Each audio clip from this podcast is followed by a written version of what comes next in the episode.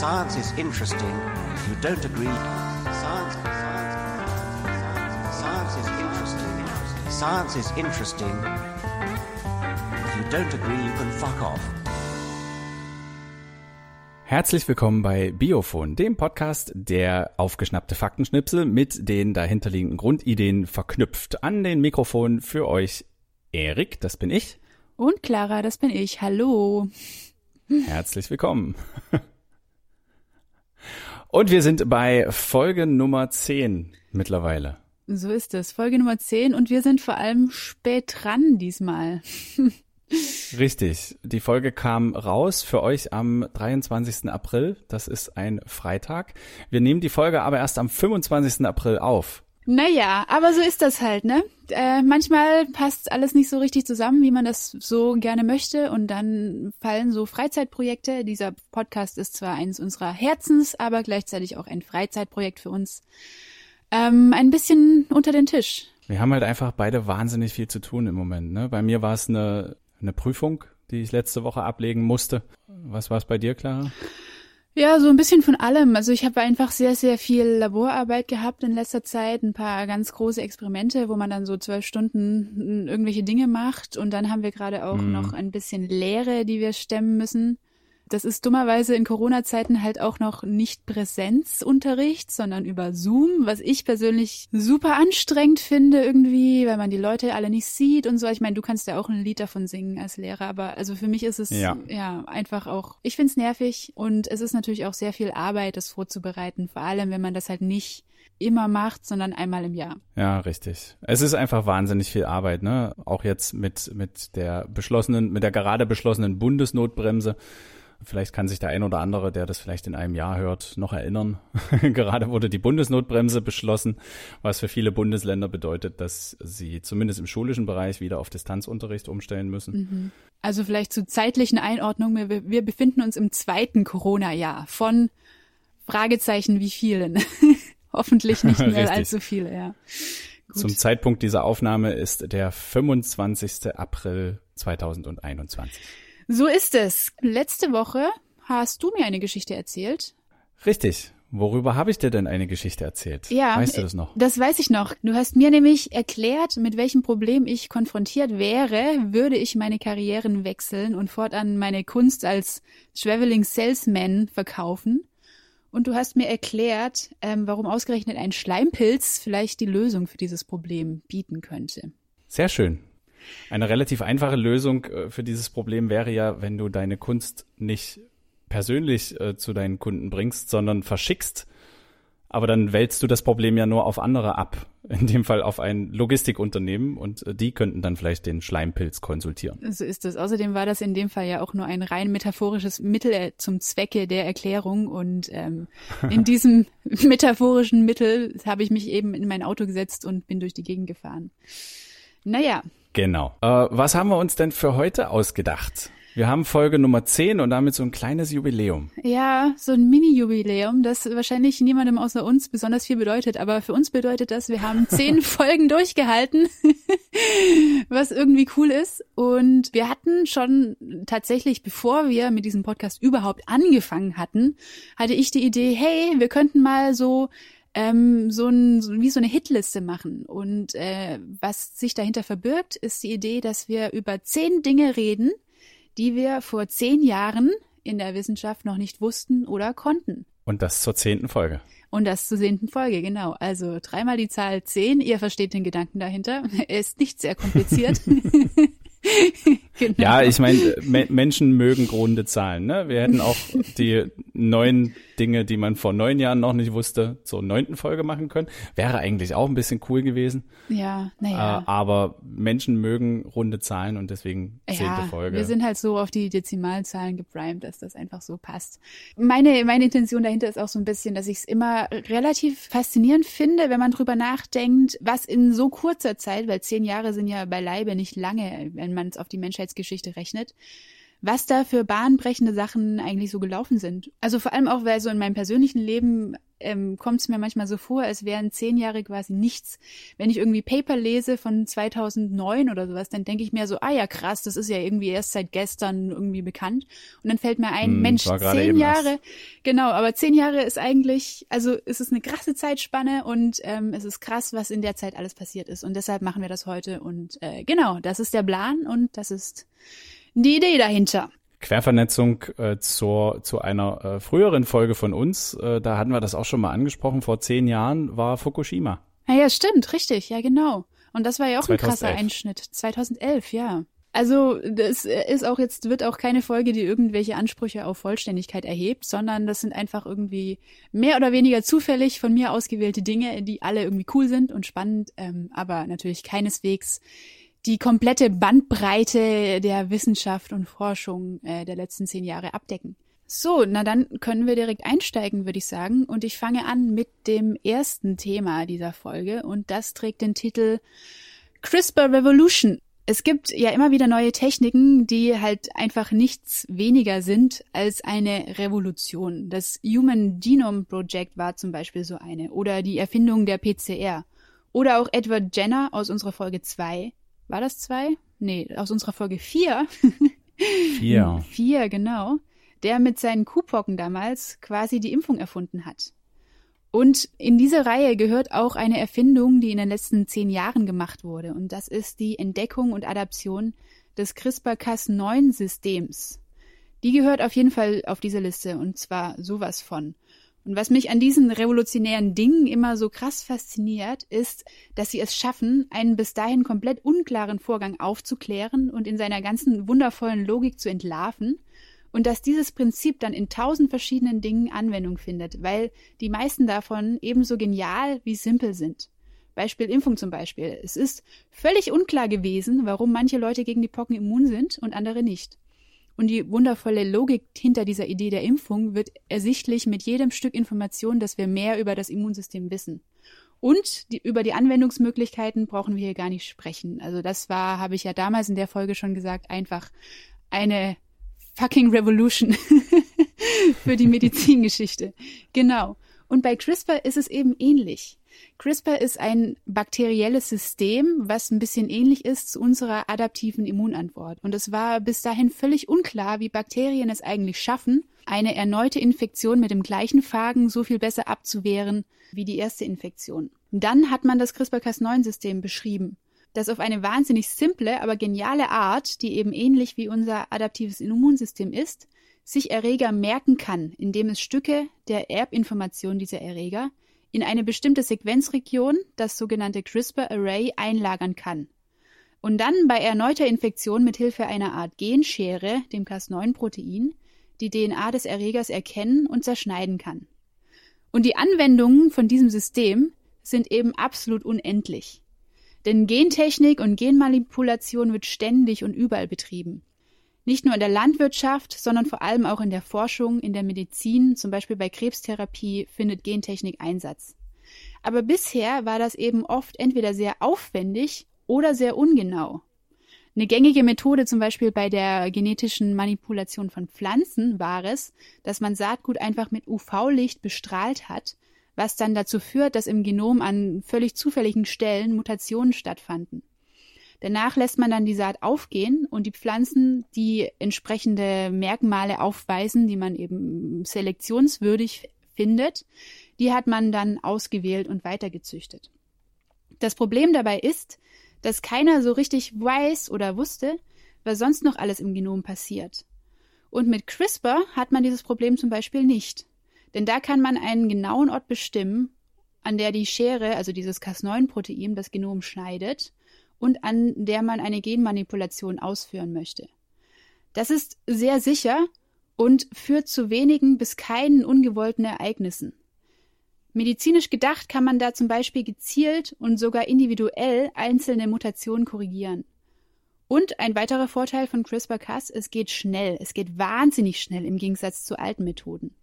Es ist also wirklich kein Wunder, dass diese Technik innerhalb einer Dekade von komplett neu bis komplett alltäglich geworden ist. Also, wenn ihr mich fragt, dann werden wir am Ende des Jahrhunderts darauf zurückblicken und das als eine der Erfindungen dieses Jahrhunderts markieren. Also weil das einfach richtig krass ist. Und ähm, 2012 hat man dieses System zuerst beschrieben. Ich heute, 2021, habe damit schon mehrmals im Labor gearbeitet. Also innerhalb von zehn Jahren ist das von neu und Nobelpreis würdig bis in die Hände von einem kleinen, unbedeutenden Doktoranden wie mir gekommen. Und das ist einfach krass. sehr schön, sehr schön. Äh, auch ein Thema, um das man heutzutage nicht drum kommt, ne? besonders wenn es um die zehn Dinge geht, die man vor zehn Jahren noch nicht wusste oder konnte. Äh, dann ist CRISPR-Cas natürlich, muss das natürlich auf der Liste sein. Definitiv, da kommen wir nicht drum rum. 2020 gab es den Nobelpreis dafür. Hm, völlig zu Recht. Absolut, völlig zu Recht. Und damit hat auch irgendwie jeder gerechnet. Seit 2012 rechnet da jeder damit. Gut, das war Ding Nummer eins. Sehr schön. Dann machen wir doch direkt mal weiter mit äh, Ding Nummer zwei. Das hat den Titel Schwerwiegende Veränderungen. In Frankreich, in, der, äh, in einem Vorort von Paris, steht unter mehreren luftdicht verschlossenen Glaskuppeln ein Zylinder aus Iridium und Platin. Und dieser Zylinder trägt den Spitznamen Big K und der geht uns alle an. Oder besser gesagt, ging uns alle an. Dieser Zylinder gehört zum Internationalen Büro für Maß und Gewicht und was er tut, ist, den Referenzwert für das Kilogramm zu repräsentieren. Bereits 1799 wurde ein Urkilogramm, das sogenannte Kilogramm des Archivs, hm, mein Französisch bitte ich zu entschuldigen, es ist schon eine Weile her, das wurde 1799 äh, erschaffen und das hat dem Gewicht eines gefrorenen Liters destillierten Wassers entsprochen. Ungefähr 100 Jahre später äh, wurde dann BK geschmiedet, um das Urkilogramm zu ersetzen. Und von diesem BK gibt es sechs Doppelgänger, die als Referenzwert quasi dienen. Äh, die sind ähm, weltweit verteilt so dass äh, viele Länder ihr eigenes Ohrkilogramm sozusagen haben. Big K selbst wurde in seiner Geschichte nur dreimal rausgeholt, um sein Gewicht mit äh, dem seiner Doppelgänger abzugleichen. Nur leider ist ja in dieser Welt nichts wirklich beständig und deswegen musste man feststellen, dass auch das Urkilogramm an Gewicht zu verlieren schien. Bisschen wenig ähm, Gewicht zugegebenermaßen, aber man hat Abweichungen festgestellt, die ungefähr dem Gewicht eines Salzkorns entsprechen. Dennoch ist das relativ besorgniserregend.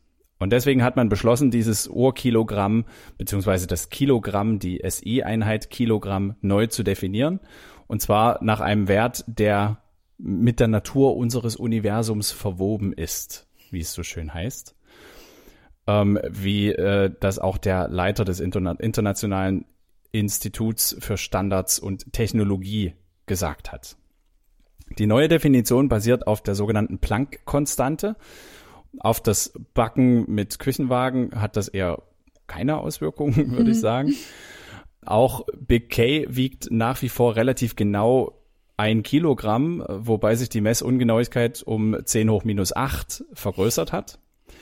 Auch das ist im Alltagsgebrauch noch relativ marginal, macht aber durchaus einen Unterschied, äh, zum Beispiel bei Präzisionstechnologien, ähm, bei der Fertigung von Bauteilen, in der Medizin. Und das Wichtigste ist, das Kilogramm ist festgelegt, unveränderlich für alle Zeit und nicht mehr auf einem physischen Objekt sozusagen ähm, definiert. Und so ist unsere Welt seit dem 20. Mai 2019 im gewissen Sinne ein bisschen eine andere geworden. Sehr schön, ja. Also ich finde es manchmal ganz lustig, wenn man sich anschaut, worauf diese Maßeinheiten manchmal basieren. Also das ist ja im Prinzip sehr willkürlich festgelegt oft. Und der lustigste und willkürlichste Messwert ist ähm, die Fahrenheit-Skala, die zum Beispiel in den USA noch genutzt wird. Und also ich bin mir nicht ganz sicher, ob das äh, so 100 Prozent stimmt, aber zum Beispiel ist der Nullpunkt da, glaube ich, definiert nach einem besonders kalten Tag in New York und, ähm, und, und der Siedepunkt ist irgendwie ein Wert, an dem Blut von, ich weiß nicht mehr, ob Rindern oder Pferden ähm, kocht. Also es ist halt.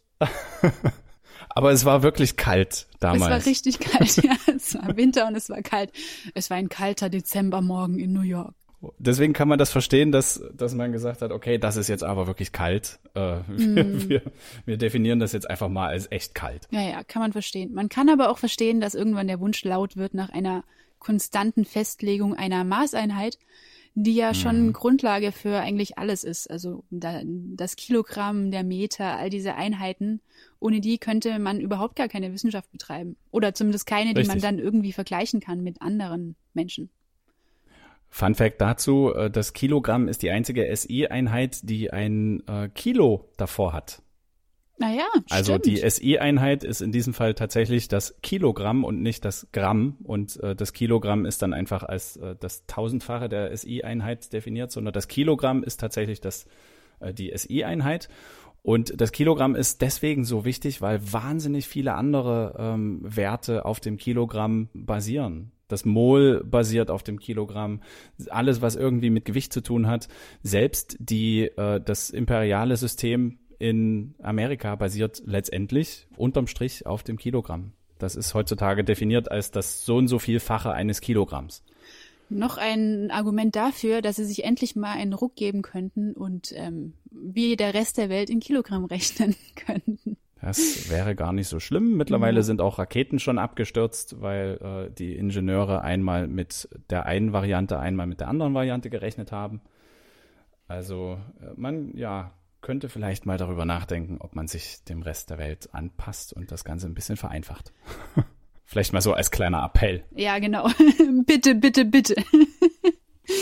Bin sicher, dass es äh, große Wellen schlagen wird, wenn unser kleiner Nischen-Podcast dazu auffordert. Ja, auf jeden Fall. Daran gibt's überhaupt gar keinen Zweifel. Gut. Kommen wir zu Ding Nummer drei. Und Ding Nummer drei trägt den schönen Titel Am achten Tag schuf der Mensch die synthetische Biologie. Und genau, damit habe ich auch schon quasi verraten, worum es geht. Wenn Forschungsrichtungen nämlich Menschen wären, dann hätte die synthetische Biologie gerade ihre Teenagerphase. Seit 2000 beschäftigt sich diese Forschungsrichtung damit, also ganz grob gesprochen, biologische Dinge zu erzeugen, die es in der Natur so nicht gibt. Das können dann zum Beispiel Moleküle sein oder Proteine oder irgendwelche Stoffwechselprodukte, auch Medikamente zum Beispiel fallen darunter. Oder eben auch, und hier wird's spannend, ganze Bakterien bzw. ganze Bakteriengenome, Organismengenome können künstlich hergestellt werden. Und diesen Schritt hat man eben zum ersten Mal im Jahr 2010 geschafft. Und da sind wir jetzt ein bisschen großzügig und rechnen 2010 einfach noch zur letzten Dekade dazu, auch wenn wir jetzt schon 2021 haben. Das Baby damals, dieses synthetische Bakterienbaby, hatte auch oder hat auch einen Namen und zwar nennt es sich Mycoplasma laboratorium oder auch, was ich persönlich noch schöner finde, Cynthia mit SY vorne. Und hierbei handelt es sich oder handelte es sich um ein Mykobakterium mit einem kompletten künstlichen Genom. Und das war laut Aussage der Forscher mh, fähig, sich selber zu replizieren, also sich selber zu vermehren und so zu überleben. Einen Schritt weiter ist man dann 2016 schon gegangen. Da hat man dann ein Bakterium mit einem künstlichen Minimalgenom erschaffen. Also man hat die Anzahl der Gene auf dem Genom so lange reduziert, bis man die Minimalanzahl erreicht hatte, die eben zum Überleben des Bakteriums notwendig war. Und diese Anzahl war 473 Gene. Das Lustige daran ist, dass von diesen 473 Genen immer noch 149 Gene dabei waren, von denen man keine Ahnung hat, was sie eigentlich machen. Also man weiß nur, dass wenn man sie weglässt, dass es dann nicht mehr funktioniert. Also da ist noch sehr viel spannendes Forschungspotenzial dahinter. Dann gab es auch noch 2019 einen weiteren synthetischen Organismus, ein E. coli-Bakterium diesmal. Der hat ein Genom bekommen, das auf einem künstlichen, vereinfachten Codon-Alphabet basiert. Also normalerweise ist das eben so, dass ähm, drei Basenpaarungen eine Aminosäure kodieren und dann gibt's immer verschiedene Versionen, also verschiedene Wörter, die quasi die gleiche Aminosäure aussprechen oder ansprechen. Und das hat man vereinfacht und daraus ein Genom geschrieben. Und ähm, das hat man 2019 in E. coli verpflanzt. Und auch das Bakterium hat überlebt. Ja, und wohin wir von hier aus kommen, ob es irgendwann nicht nur Bakterien sein werden, sondern auch ähm, eukaryotische Organismen oder Pflanzen, Das weiß kein Mensch im Moment, aber so ist das wahrscheinlich bei Teenagern allgemein, wohin sie irgendwann mal gehen oder was sie eigentlich wollen. Das ist immer erst im Nachhinein so richtig klar. Das weiß man nicht so genau. Genau. Ähm, ja, sehr, sehr spannend. Äh, allgemein ein sehr spannendes Thema und ich bin mir ziemlich sicher, dass äh, es darüber irgendwann noch eine extra Biofon-Folge geben wird. Mit Sicherheit, über Cynthia zum Beispiel. zum Beispiel über Cynthia äh, oder allgemein über synthetische Biologie. Es gibt diese Netflix-Serie Biohackers, heißt sie, glaube ich, die sich mit synthetischer Biologie befasst. Ich habe angefangen, die zu schauen und ähm, es ist gruselig. Ähm, es ist nicht gruselig, weil die Serie versucht, gruselig zu sein, sondern es ist gruselig, das sich als Biologe anzuschauen und äh, zu sehen, was dort erzählt wird. Äh, das hat nicht wirklich was mit äh, synthetischer Biologie oder überhaupt mit Biologie oder Laborarbeit zu tun. Ja, ja, ja. Man muss natürlich auch immer vorsichtig sein mit so großen Versprechungen und so. Also es gab ja auch oft ähm, gerade im Zusammenhang mit synthetischer Biologie so ein bisschen die Horrorvorstellung, dass dann jeder irgendwie in seiner Garage anfangen kann, irgendwelche Sachen zu bauen und Bakterien zu bauen und so. So ist es dann doch auch nicht. Ne? Man braucht schon nee. ein Labor, man braucht schon irgendwie Wissen, ansonsten passiert da überhaupt nichts. Und äh, auch wenn da wahrscheinlich Riesenschritte gemacht werden in den nächsten zehn Jahren, in den nächsten 20 Jahren, wird das nicht so sein, dass man sich in seiner Küche mal kurz den Hefepilz selber bauen kann. Also keine Angst. Ja. Thema Nummer vier, Ding Nummer vier, äh, trägt den Titel It's Getting Hot in Here. Wir reden von etwas relativ Großem. Genauer gesagt reden wir von der wahrscheinlich größten Herausforderung der Menschheit. Clara, welche wird das sein? Na, das ist natürlich, also auch in aktuellen Zeiten, wo man meinen könnte, es könnte Corona sein, ist es immer der Klimawandel. Richtig. Das äh, sollten wir nicht vergessen, denn mhm. daran, wie gut oder schlecht wir das mit dem Klimawandel hinkriegen, wird sich entscheiden, in welcher Tiefe die Archäologen der Zukunft Homo sapiens sapiens Knochen ausbuddeln und ob es überhaupt noch Archäologen gibt, die äh, diese Knochen ausbuddeln könnten. Das ist jetzt eher ein trauriger Rekord. Seit dem Beginn der verlässlichen Temperaturaufzeichnungen, ungefähr im Jahr 1850, gibt's ein paar Rekordjahre, nämlich die, wie beispielsweise die letzten sieben Jahre. Spitzenreiter hierbei sind 2016 und 2020. Beide Jahre waren fast 1,3 Grad Celsius wärmer als die Durchschnittstemperatur von 1880 bis 1910. Und das sollte uns relativ eindrucksvoll vor Augen führen, dass wir da noch ein ganzes bisschen Arbeit vor uns haben. Also, falls wir das überleben wollen halt, ne? Genau, ja. Also das ist natürlich auch immer noch so ein Punkt, den man dazu sagen muss. Ne? Es geht hier natürlich auch darum, unseren Planeten zu retten, aber vor allem geht es darum, uns selber zu retten, weil der Planet kommt schon klar. Ne? Auch wenn ja. sich das Klima jetzt verändert, auch wenn die Temperatur steigt und auch wenn das Leben für uns hier nicht mehr möglich ist, ähm, give or take one million years, dann ist das der Erde relativ wurscht. Irgendwas wird sich erholen, irgendwas wird überleben, aber vielleicht sind es halt nicht wir. Und wenn wir noch mitspielen wollen in den nächsten tausend, zehntausend Jahren, dann sollten wir uns jetzt langsam mal am Riemen reißen. Richtig. Dieses Argument, äh, dass dass es auf der Erde schon äh, oder im Zeit, in der Zeitgeschichte der Erde schon wärmere Perioden gegeben hatte, das ist richtig, das stimmt. Die gab es, genauso wie es kältere Perioden gab. Und das ist relativ normal, dass es mal wärmer oder kälter wird. Was man aber nicht vergessen darf, ist, dass wir das nicht überleben. Der Planet kriegt das hin, um den müssen wir uns keine Sorgen machen. Wir müssen uns Sorgen um uns, um, um, um, um unsere Umwelt machen. Das ist das Argument. Wir kriegen das nicht hin. Die Erde kriegt das hin. Wir nicht. Und vor allem dieser Klimawandel ist keiner, der einfach so auftauchte, sondern da sind wir schon sehr maßgeblich dran beteiligt. Da sind wir ausschließlich dran beteiligt, ja.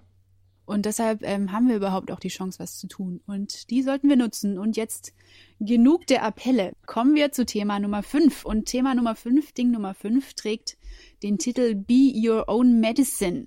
Und hier geht es um sogenannte CAR-T-Zellen, C-A-R-T-Zellen ähm, und individuelle Krebstherapie. Krebs ist ja eine der Krankheiten, mit denen wir modernen Menschen uns rumschlagen müssen. Besonders gemein am Krebs ist, dass es ähm, nicht eben den einen Krebs gibt, sondern dass die Krankheit quasi in jedem Menschen anders abläuft. Dazu muss man dann erstmal verstehen, dass Krebszellen immer aus körpereigenen Zellen durch Mutation hervorgegangen sind. Die Mutationen können sehr unterschiedlich sein, haben aber eigentlich immer das gleiche Ergebnis, und zwar, dass die Krebszelle sich unkontrolliert vermehren kann, was dann letztendlich die Krankheit auslöst. In dieser Herkunft der Krebszellen von körpereigenen Zellen liegt auch der Grund für die schwierige Behandlung. Man muss nämlich bei der Behandlung immer die Balance halten zwischen dem Zerstören von Krebszellen und dem Erhalten der gesunden Zellen. Die sind ja eigentlich jetzt genetisch erstmal sehr ähnlich bzw. gleich. Vielversprechende Therapien involvieren meistens eine gezielte Manipulation der Immunantwort. Und hierbei muss man die Immunzellen allerdings sehr gewissenhaft auf die Tumorzellen abrichten. Wie wir schon mal hier besprochen haben, unterscheiden die Immunzellen ja erstmal zwischen fremd und selbst und dann auch zwischen gefährlich und ungefährlich. Und beide Unterscheidungen sind innerhalb eines Tumors nicht ganz so einfach zu treffen, da die Zellen ja erstens körpereigene Zellen sind, also die Tumorzellen sind körpereigene Zellen. Und zweitens äh, treten die nicht immer zwangsläufig im ähm, Zusammenhang mit einer Entzündungsreaktion, also mit Gefahrensignalen, auf. Das heißt, gefährlich und ungefährlich ist auch schwer zu sagen. Es gibt allerdings so ein paar spezielle Proteine, auf die man Immunzellen abrichten könnte. Die nennen sich dann Tumor-Specific Antigens, also Antigene oder Proteine, die nur in Tumorzellen vorkommen. Das kann dann tatsächlich zum Beispiel dadurch passieren, dass irgendwelche Mutationen stattfinden in der Tumorzelle, die dann die Proteine verändern. Und eine ziemlich spannende Therapieform in dem Zusammenhang, die so in den letzten fünf Jahren ein bisschen an Fahrt aufgenommen hat. Das ist die sogenannte KT-Zelltherapie. Und bei dieser Therapieform werden T-Zellen sozusagen umprogrammiert. Sie werden dem Patienten entnommen, dann gibt man ihnen den Bauplan für einen speziellen Rezeptor und dieser spezielle Rezeptor erkennt tumorspezifische Antigene. Das Besondere daran ist, dass man diesen, diese Antigene sehr genau auf den Patienten maßschneidern kann. Also wir haben ja gesagt, jeder Krebs ist anders, in jedem Patienten ist das immer anders. Ich kann jetzt die patienteneigenen Zellen nehmen, kann patienteneigene tumorspezifische Antigene raussuchen, die in diese T-Zellen implantieren und dann diese veränderten T-Zellen wieder zurück in den Körper geben. Und dort sind diese veränderten T-Zellen eben ultra effektiv darin, spezifisch die Tumorzellen zu töten das ist ziemlich cool und man feiert damit zurzeit ähm, wirklich richtig krasse Erfolge. Also es gab zum Beispiel den Fall von einem einjährigen Mädchen, die hieß Laila und die war eigentlich dem Tode geweiht, weil sie eine akute lymphatische Leukämie hatte. Und sie war einer der ersten, bei der diese Therapieform angewendet wurde und sie ist jetzt über fünf Jahre alt und erfreut sich bester Gesundheit. Man hat natürlich auch Fälle mit Nebenwirkungen, denn ähm, was zum Beispiel auch eine Eigenschaft dieser veränderten Zellen ist, ist, dass sie relativ unkontrolliert aktiviert werden. Aber insgesamt ist es halt super vielversprechend und umgeht eines der größten Probleme beim Krebs, nämlich dass Krebs niemals gleich Krebs ist und dass man jeden Patienten einzeln betrachten und behandeln muss. Krebstherapie ist eine der Sachen, auf die ich sehr gespannt bin, wenn wir in, wenn wir dann in zehn Jahren die Folge zehn Jahre, die man, äh, zehn Dinge, die man vor zehn Jahren noch nicht wusste, machen, was sich dahingehend getan hat. Wir kriegen, wir kriegen das hin. Wir kriegen das hin, äh, Krebs irgendwann so zu therapieren, abschließend zu therapieren sozusagen. Ja, glaube ich auch. Oder zumindest, dass es nicht nichts mehr ist, woran man zwangsläufig stirbt, sondern halt was, Richtig. was man irgendwie halt behandelt, so wie man, keine Ahnung, einen gebrochenen Fuß behandelt. Hm, das wird noch äh, sehr, sehr spannend. Und ja, das ist dann Biofon-Folge Nummer ähm Nummer vier. Nummer, Nummer vier, ganz Nummer genau. Vier, wir, wir ja. haben so ein paar Vorbilder, die, äh, die schon seit, äh, seit Jahren Podcasts machen und äh, fleißig immer, immer weiter Folgen produzieren. Und wenn wir uns an denen orientieren, dann äh, gibt es uns in zehn Jahren auch noch. So. Ja, so ist es. Okay, machen wir weiter. Zurück zu den zehn Dingen, die man vor zehn Jahren noch nicht wusste. Darunter beispielsweise Ding Nummer sechs, was den Titel trägt, die Grenzen des Sonnensystems. Sie sind seit 1977 unterwegs und drangen seitdem in Galaxien vor, die nie ein Mensch zuvor gesehen hat. Na gut, okay, vielleicht keine Galaxien, aber definitiv in unbekannte Bereiche unseres Sonnensystems. Die Rede ist natürlich von Voyager 1 und Voyager 2. Soweit so alt, aber einen bahnbrechenden Meilenstein erlangte die Voyager-Mission in den letzten zwei Jahren doch. Und zwar wurde bestätigt für Voyager 1 im Jahr 2012 und für Voyager 2 im Jahr 2018, dass die Sonden die Grenzen unseres Sonnensystems passiert haben. Ungefähr 17 Milliarden Kilometer von der Erde entfernt verließ Voyager 1 die sogenannte Heliosphäre und trat in den inter interstellaren Raum ein. Gemessen wurde das durch einen Anstieg der Teilchendichte im Raum bis zu einer gewissen Grenze, der sogenannten Heliopause, werden das Magnetfeld, die Teilchendichte und die Geschwindigkeit von der Sonne bestimmt. Im Bereich der Heliopause ist aber der Einfluss der Sonne dann so schwach, dass die Kräfte im interstellaren Raum die Oberhand gewinnen. Das eigentlich dafür gedachte Messinstrument an Bord von Voyager 1 äh, ist leider im Jahr 1980 schon gestorben weshalb man sich auf indirekte Messungen verlassen musste. Dank diesen Sonden wissen wir jetzt, bis wohin der Sonnenwind und der Einflussbereich der Sonne ungefähr reicht. Und es wird erwartet, dass man noch bis ins Jahr 2025 Signale der Voyager-Sonden aufzeichnen kann. Danach sind sie allerdings auf sich allein gestellt. Und wem oder was sie dort begegnen, das werden wir wahrscheinlich nie erfahren. Aber dafür haben die Sonden eine Botschaft für eventuell existierendes extraterrestriales Leben an Bord. Der sogenannte Golden Record enthält Bilder, Musik, Geräusche von der Erde und Friedensbotschaften in allen möglichen Sprachen. Und äh, eine davon ähm, spielen wir euch jetzt mal vor. Hello from the children of planet Earth. Ja, also falls die Aliens Englisch sprechen, werden sie wahrscheinlich erfreut sein über diese Botschaft. Und falls nicht, zumindest interessiert daran, was man auf diesen goldenen Schallplatten alles so finden kann, hoffentlich. Es gibt ähm, von der NASA eine Seite, wo alle Dinge, die auf diesen Golden Records drauf sind, wo man die sich angucken kann. Also alle Bilder, alle Töne, alle Musikstücke und so. Die haben wir euch auch verlinkt unter der Folge, falls ihr mal mhm. irgendwie eine Viertelstunde Lust habt, euch da durchzuklicken. Es ist ganz cool. Ja, diese Golden Records äh, sind, sind wirklich toll. Und ich finde vor allem den Gedanken schön, dass diese beiden Sonden mit einer unvorstellbar hohen Geschwindigkeit äh, immer weiter von der Erde sich entfernen und äh, irgendwann ganz alleine bis, naja, auf alle Ewigkeit im All unterwegs sind. Mhm. Ist ein faszinierender Gedanke. Total, ja. Und auch, also wenn man sich die Frage stellt, wie lange die dann funktionsfähig sind und also vielleicht, wenn wir das mit dem Klimawandel zum Beispiel nicht in den Griff kriegen, Vielleicht gibt's uns dann längst gar nicht mehr, wenn Voyager 1 oder 2 tatsächlich mal fremdem Leben begegnen. Gut, okay. Dann gehen wir weiter zu Ding Nummer 7 und Ding Nummer 7 trägt den Titel von A bis G, Sequenzierung eines kompletten menschlichen Chromosoms. Und wie wir heute ja schon mehrmals erwähnt haben, schreiben wir momentan das Jahr 2021 und das ganze menschliche Genom ist sequenziert. Das Ganze? Nein. Denn tatsächlich entspricht das überhaupt nicht der Wahrheit. Ja, also tatsächlich habe ich auch lang gedacht, na ja, natürlich kennen wir die Sequenz des menschlichen Erbgutes. Aber so ist es eben nicht. Denn das, was wir inzwischen als selbstverständlich annehmen, das entspricht nicht der Wahrheit. Seit Jahrzehnten tatsächlich bereits bemühen sich die Wissenschaftler, das menschliche Erbgut zu vervollständigen.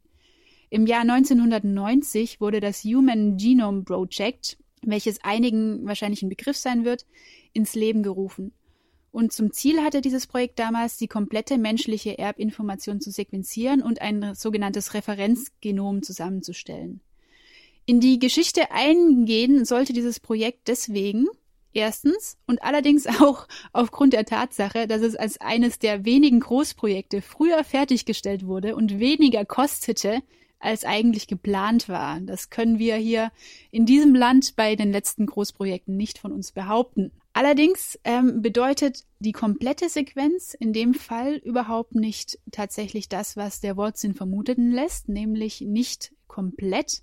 Unsere DNA wird grob eingeteilt in einen Coding-Bereich und einen Non-Coding-Bereich, wobei der erstere die Informationen enthält, die in Proteine übersetzt werden können das sind aber nur ungefähr zwei Prozent der gesamten Erbinformationen. Die 98 restlichen Prozent enthalten Informationen, die andere Aufgaben haben, zum Beispiel an der Chromosomenorganisation beteiligt sind oder ähm, regulatorische Funktionen ausfüllen. In diesen Bereichen gibt es oft lange repetitive Sequenzen und die sind super schwer zu sequenzieren, weil eben repetitiv. Das heißt, man weiß niemals so richtig genau, wo man ist. Daher klaffen besonders hier noch richtig, richtig große Lücken in der Sequenz. Allerdings hat die Sequenziertechnologie in den letzten 30 Jahren, also seit Beginn des Human Genome Projects bis heute, massive Sprünge getan. Das ist zum Beispiel ganz schön an den Kosten zu illustrieren. Im Jahr 2001, also vor 20 Jahren zum Beispiel, lagen die Kosten für die Sequenzierung einer Megabase, also von 1 Million Basenpaaren, noch bei ungefähr 5000 Dollar. Im Jahr 2012 fielen die Kosten für die Sequenzierung von einer Megabase unter 10 Cent. Kosten sind dabei das eine, aber auch die Technik wurde eben besser. Und heute stellen lange repetitive Sequenzen im Genom ein immer kleineres Problem dar. Und jetzt kommen wir zu dem Ding. Im Jahr 2020 nämlich wurde das erste menschliche Chromosom vollständig sequenziert, also mit allen Coding- und Non-Coding-Bereichen, mit allem drum und dran, von Ende zu Ende und mit jeder einzelnen Base. Und die Forscher haben sich dafür das X-Chromosom ausgewählt. Tja, und was bringt uns das Ganze jetzt? Naja, wie immer kann man mit mehr Wissen natürlich auch mehr Möglichkeiten erschließen. Und je genauer und je vollständiger das Referenzgenom ist, desto besser kann man zum Beispiel auch Mutationen und Varianten voneinander abgrenzen und zum Beispiel die Ursachen für Krankheiten besser beschreiben. Außerdem bleibt ja auch die Frage offen, was diese restlichen repetitiven Sequenzen, die man jetzt neu sequenziert hat, ähm, eigentlich für Aufgaben haben. Denn auch wenn das so gern mal als Junk-DNA, also Müll-DNA bezeichnet wird, haben uns die letzten Jahre der Forschung auch immer wieder gezeigt, dass es eben nicht so ist und dass eigentlich fast jede noch so repetitive, noch so sinnlos anmutende Sequenz in unserem Genom irgendeine Aufgabe hat.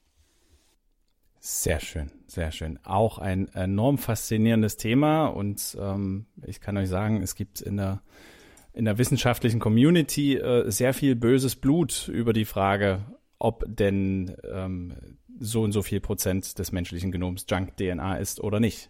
Ja, ja, genau. Da gibt's durchaus ähm, ja, gegensätzliche Meinungen und die werden mit Händen und Füßen verteidigt, diese Meinungen. Genau, und auch, also tatsächlich finde ich das Thema auch von einer rein technischen Perspektive aus sehr spannend. Manchmal überlegt man sich ja, cool, es gab das Internet und so, das war die letzte große technische Revolution. In den Jahrzehnten davor gab es dann so große Sachen wie das Auto etc., die Dampfmaschine, wow. Und was haben wir jetzt so? Nichts, ne? Aber Sequenziertechnik ist halt eins der Dinge, die halt einfach krass raketenartig sich verändert und verbessert haben und die, auch wenn es von den meisten Menschen eher unbemerkt passiert, uns massiv voranbringen, so jedes Jahr ein bisschen mehr. Naja, momentan passiert das noch unentdeckt. Also ich gehe mal davon aus, dass äh, das in Zukunft so normal sein wird, äh, dass man sich irgendwann zurückerinnern wird und denken wird, wann hat man das eigentlich erfunden? Wie ist das, wie ist das eigentlich passiert? Äh, das stand gar nicht groß in der Zeitung, dass äh, dies und jenes äh, neu entwickelt wurde. Und irgendwann ist es ganz normal, sich äh, irgendwie mal eben sein Genom durchsequenzieren zu lassen. Ja, und, und Krankheiten zu entdecken oder bestimmte bestimmte ähm, Prädispositionen für Krankheiten ähm, zu entdecken und dann zu wissen, welche Vorsichtsmaßnahmen man ergreifen sollte und so weiter und so fort. Ob das alles eine gute Idee ist, das ähm, ist wieder eine andere Frage, aber technisch ist es auf jeden Fall spannend. Ja, ich meine, das Stichwort Krebstherapie, ne? Wir hatten es vorher, das mhm. ist hoch individuell und äh, auch nur natürlich möglich, weil man halt einfach mal kurz durchsequenzieren kann, wie das in einem Individuum aussieht in einem bestimmten Genort.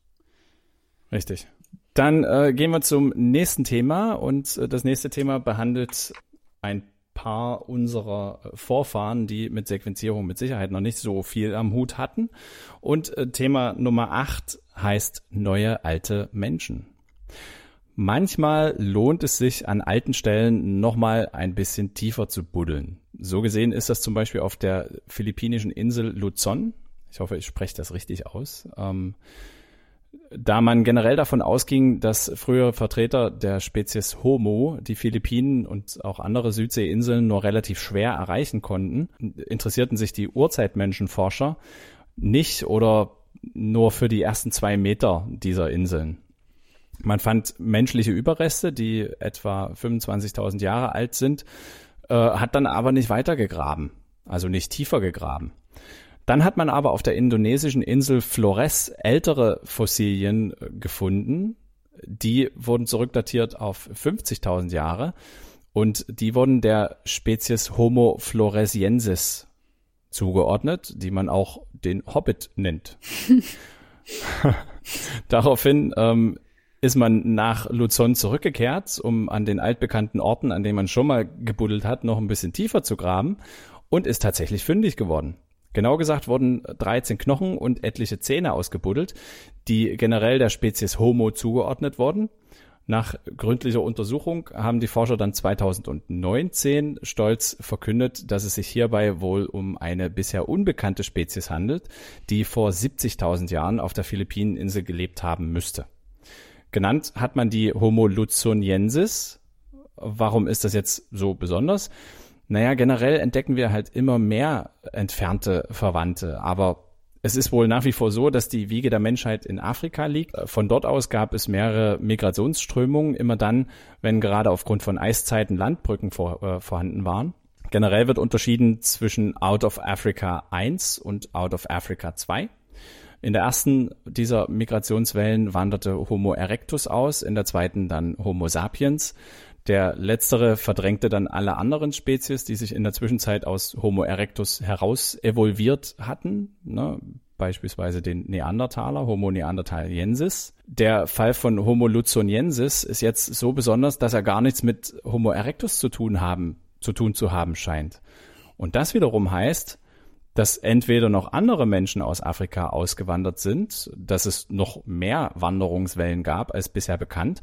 Und vor allem bedeutet das wohl, dass ähm, auch schon sehr frühe Homo-Arten, sehr, sehr frühe Menschenarten Boote bauen konnten. Und das ist dann doch ganz schön faszinierend. Genau, man hat nämlich, glaube ich, auch lang angenommen und deshalb auch nicht mehr so tief nachgebuddelt auf so Inseln wie den Philippinen, dass früher als 25.000 Jahren da gar keine Menschen sein konnten, weil es halt keine Landbrücken gab und weil man nicht wusste, wie die da hingekommen sein sollten.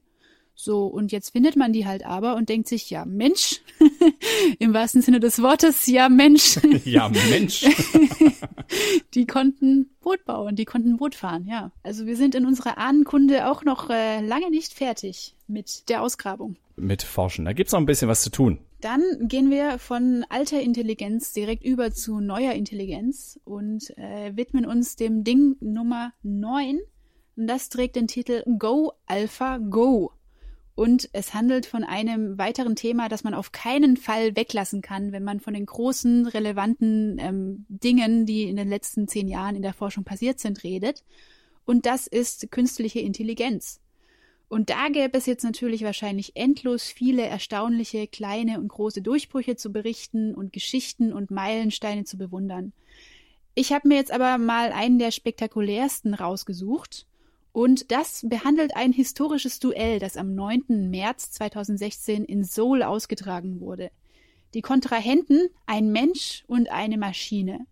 Und das Spiel Go.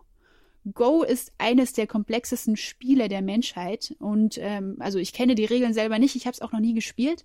Und ich habe gelesen, dass es anscheinend ähm, eine Anzahl an möglichen Varianten gibt, die größer sein soll als die Anzahl der Atome, im gesamten beobachtbaren Universum. Also sprich, wer das spielen kann, ist nicht auf den Kopf gefallen. So gilt das auch für den amtierenden Weltmeister 2016. Der trägt den Namen Lee Sedol oder Lee Sedol. Auch hier äh, tut mir leid, wenn ich es falsch ausspreche. Es ist ein südkoreanischer Bürger.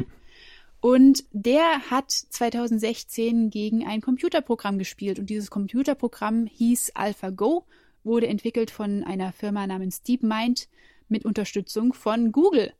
Und wer hat wohl gewonnen? Tatsächlich hat AlphaGo gewonnen. Und das war sehr bahnbrechend. Das war nicht erwartet von keinem der Zuschauer und an, am allerwenigsten von seinem Kontrahenten, denn der blieb in Schock zurück.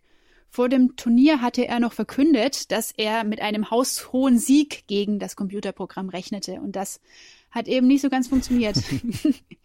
er hat dann hinterher noch so ein bisschen, nachdem er den ersten Schock wahrscheinlich verdaut hatte, hat er noch gesagt, das sei jetzt wirklich nur als persönliche Niederlage zu werten und in keinem Fall als Niederlage für die Menschheit. Ich würde sagen, darauf kann man nur sagen, Prost, Prost darauf und wir wollen hoffen, dass Spiele wie Go ähm, das einzige bleiben werden, in dem uns die künstliche Intelligenz einfach so vom Tisch fegen kann, weil Wenn das in anderen Bereichen passiert, dann können wir den Klimawandel gern in den Griff kriegen und dann haben wir das nächste Problem vor der Tür stehen. Was hätte das denn bedeutet, wenn er gesagt hätte, das ist keine persönliche Niederlage, sondern dass er verloren hat, ist äh, eine Niederlage für die gesamte Menschheit?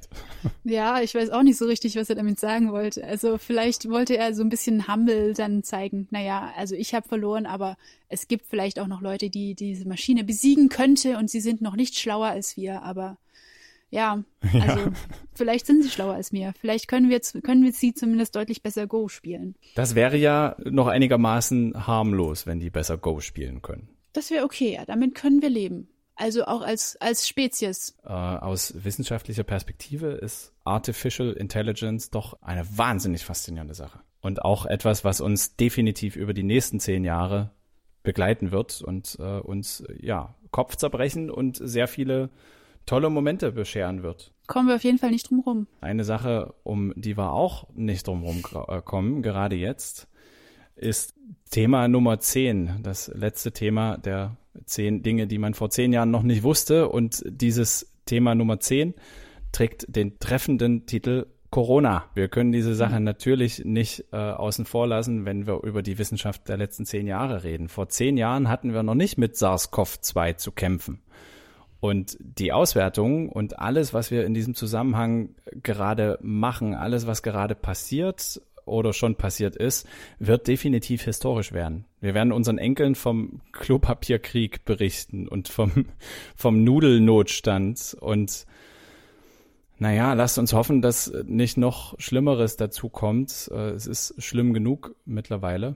Abgesehen davon, dass unser Land gerade 80 Millionen Virologen hat, äh, gibt's aber durchaus spannende neue medizinische Neuerungen, die diese Pandemie mit sich bringt. Äh, eine dieser Neuerungen, die gerade ihren Siegeszug antritt, das ist der Saft, auf den wir gerade alle hoffen.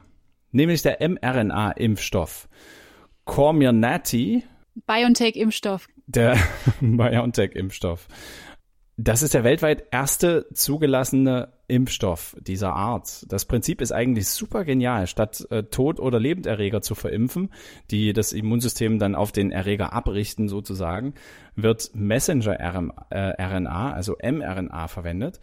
Das ist sozusagen eine Anleitung für Antigene zum selberbauen für die Zellen. Ähm, für kurze Zell äh, Zeit haben die Zellen jetzt die Informationen zum Bauen dieser Virusproteine, können diese ausprägen und auf ihre Zelloberfläche ausstellen. Dort werden sie dann von Immunzellen erkannt und eine Immunreaktion kommt in Gange. Wer mehr dazu wissen möchte, Folge Nummer 4. Äh, der große Vorteil, RNA herzustellen, ist billig, ist schnell und ist wahnsinnig flexibel. Und man muss nicht potenziell gefährliche Erreger hantieren. Insgesamt ist das also ein sehr, sehr zukunftsträchtiges Konzept. Und im Prinzip könnten wir das nicht nur zur Impfung verwenden, sondern auch zur Behandlung von Krankheiten so nach dem Motto Build Your Own Medicine könnte man zum Beispiel, naja, Diabetespatienten die Informationen zur Insulinherstellung verimpfen, wäre da eine Sache, die einem so einfällt. Ist vielleicht wichtig auch mal zu erwähnen, dass wir hier auch eine Chance haben und dass äh, diese wissenschaftlichen Neuerungen, die wir durch diese furchtbare Pandemie, in der wir gerade alle stecken, in der die ganze Welt gerade steckt, auch noch ein bisschen was dazulernen können und ein bisschen was Positives mitnehmen können für unsere Zukunft. So ist es. Also diese Idee mit dem mRNA-Impfstoff ist nicht komplett neu. Also sie kursiert schon seit Anfang des Jahrhunderts in den Köpfen von entsprechenden Wissenschaftlern. Aber es ist der erste, das erste Mal, dass es zugelassen wird, ne? dass tatsächlich einer einen macht. Und dann gleich halt in so einer äh, Situation, wo, da haben wir wieder das Thema von unfreiwilligen Studienteilnehmern, wo man, äh, wo man eine, eine, eine Situation hat, in der man sehr, sehr gut erforschen kann, wie das wirkt und wie das funktioniert. Und ähm, bisher muss man ja glücklicherweise sagen, dass es ganz gut zu funktionieren scheint. Gut, das waren unsere zehn Dinge. Unsere zehn Dinge, die man vor zehn Jahren noch nicht konnte, wusste oder ja, ähm, Kannte. machen konnte, kannte, konnte, wusste oder kannte, genau.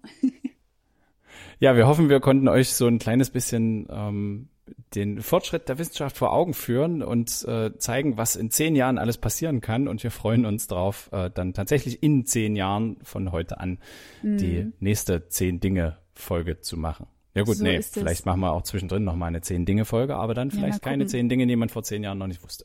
Ja, also ihr könnt ja allgemein euch auch mal überlegen, wie ihr das fandet und uns gerne rückmelden, ob ihr solche Listen folgen, weil das ist es ja im Prinzip gewesen, auch spannend findet.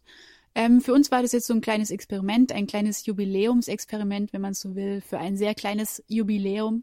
Aber wir sind auf jeden Fall gespannt auf eure Meinungen und falls ihr die abgeben möchtet, könnt ihr das zum Beispiel tun, indem ihr uns eine E-Mail schreibt an info biophon-podcast.de. Ihr könnt uns auf Instagram finden unter biophon.podcast oder ihr könnt uns auch auf Twitter antweeten unter biophon-podcasts. Hinterlasst uns gern Bewertungen bei Apple Podcasts. Äh, hinterlasst uns da eine kleine Rezension. Das hilft uns, äh, gefunden zu werden und das würde uns sehr freuen. Hinterlasst uns gern auch eine für euch angemessen erscheinende Anzahl von Sternen. Abonniert uns bei Spotify und schreibt uns gern, wenn ihr Fragen habt, Anregungen, Themenvorschläge, was auch immer. So ist es. Erik, ich habe noch ein Ding Nummer 11. Oh oh, ich glaube, ich weiß, was es ist. Ja, und zwar höre ich komische Dinge im Hintergrund leise. Hörst du die auch? Ich höre die, ich höre die auch, ja. Ja, ich hätte es auch hat noch man- angesprochen. Hat man vor zehn Jahren auch noch nicht gehört, ne? Das hat man spannenderweise vor zehn Folgen schon mal gehört. seitdem immer Und wieder, seitdem- alle zwei Wochen. Seitdem alle zwei Wochen hört man das immer wieder. Das könnte unser Outro sein. Könnte sein, ja. Und ich glaube, es ist an dieser Stelle Zeit zu sagen, es war schön, dass ihr dabei wart. Es war schön, dass ihr auch diese Folge gehört habt. Und wir verabschieden uns von euch und wünschen euch schöne zwei Wochen. Bis zum nächsten Mal. Auf Wiedersehen. In zwei Wochen dann wieder pünktlich. Bis dahin. Tschüss. Ciao.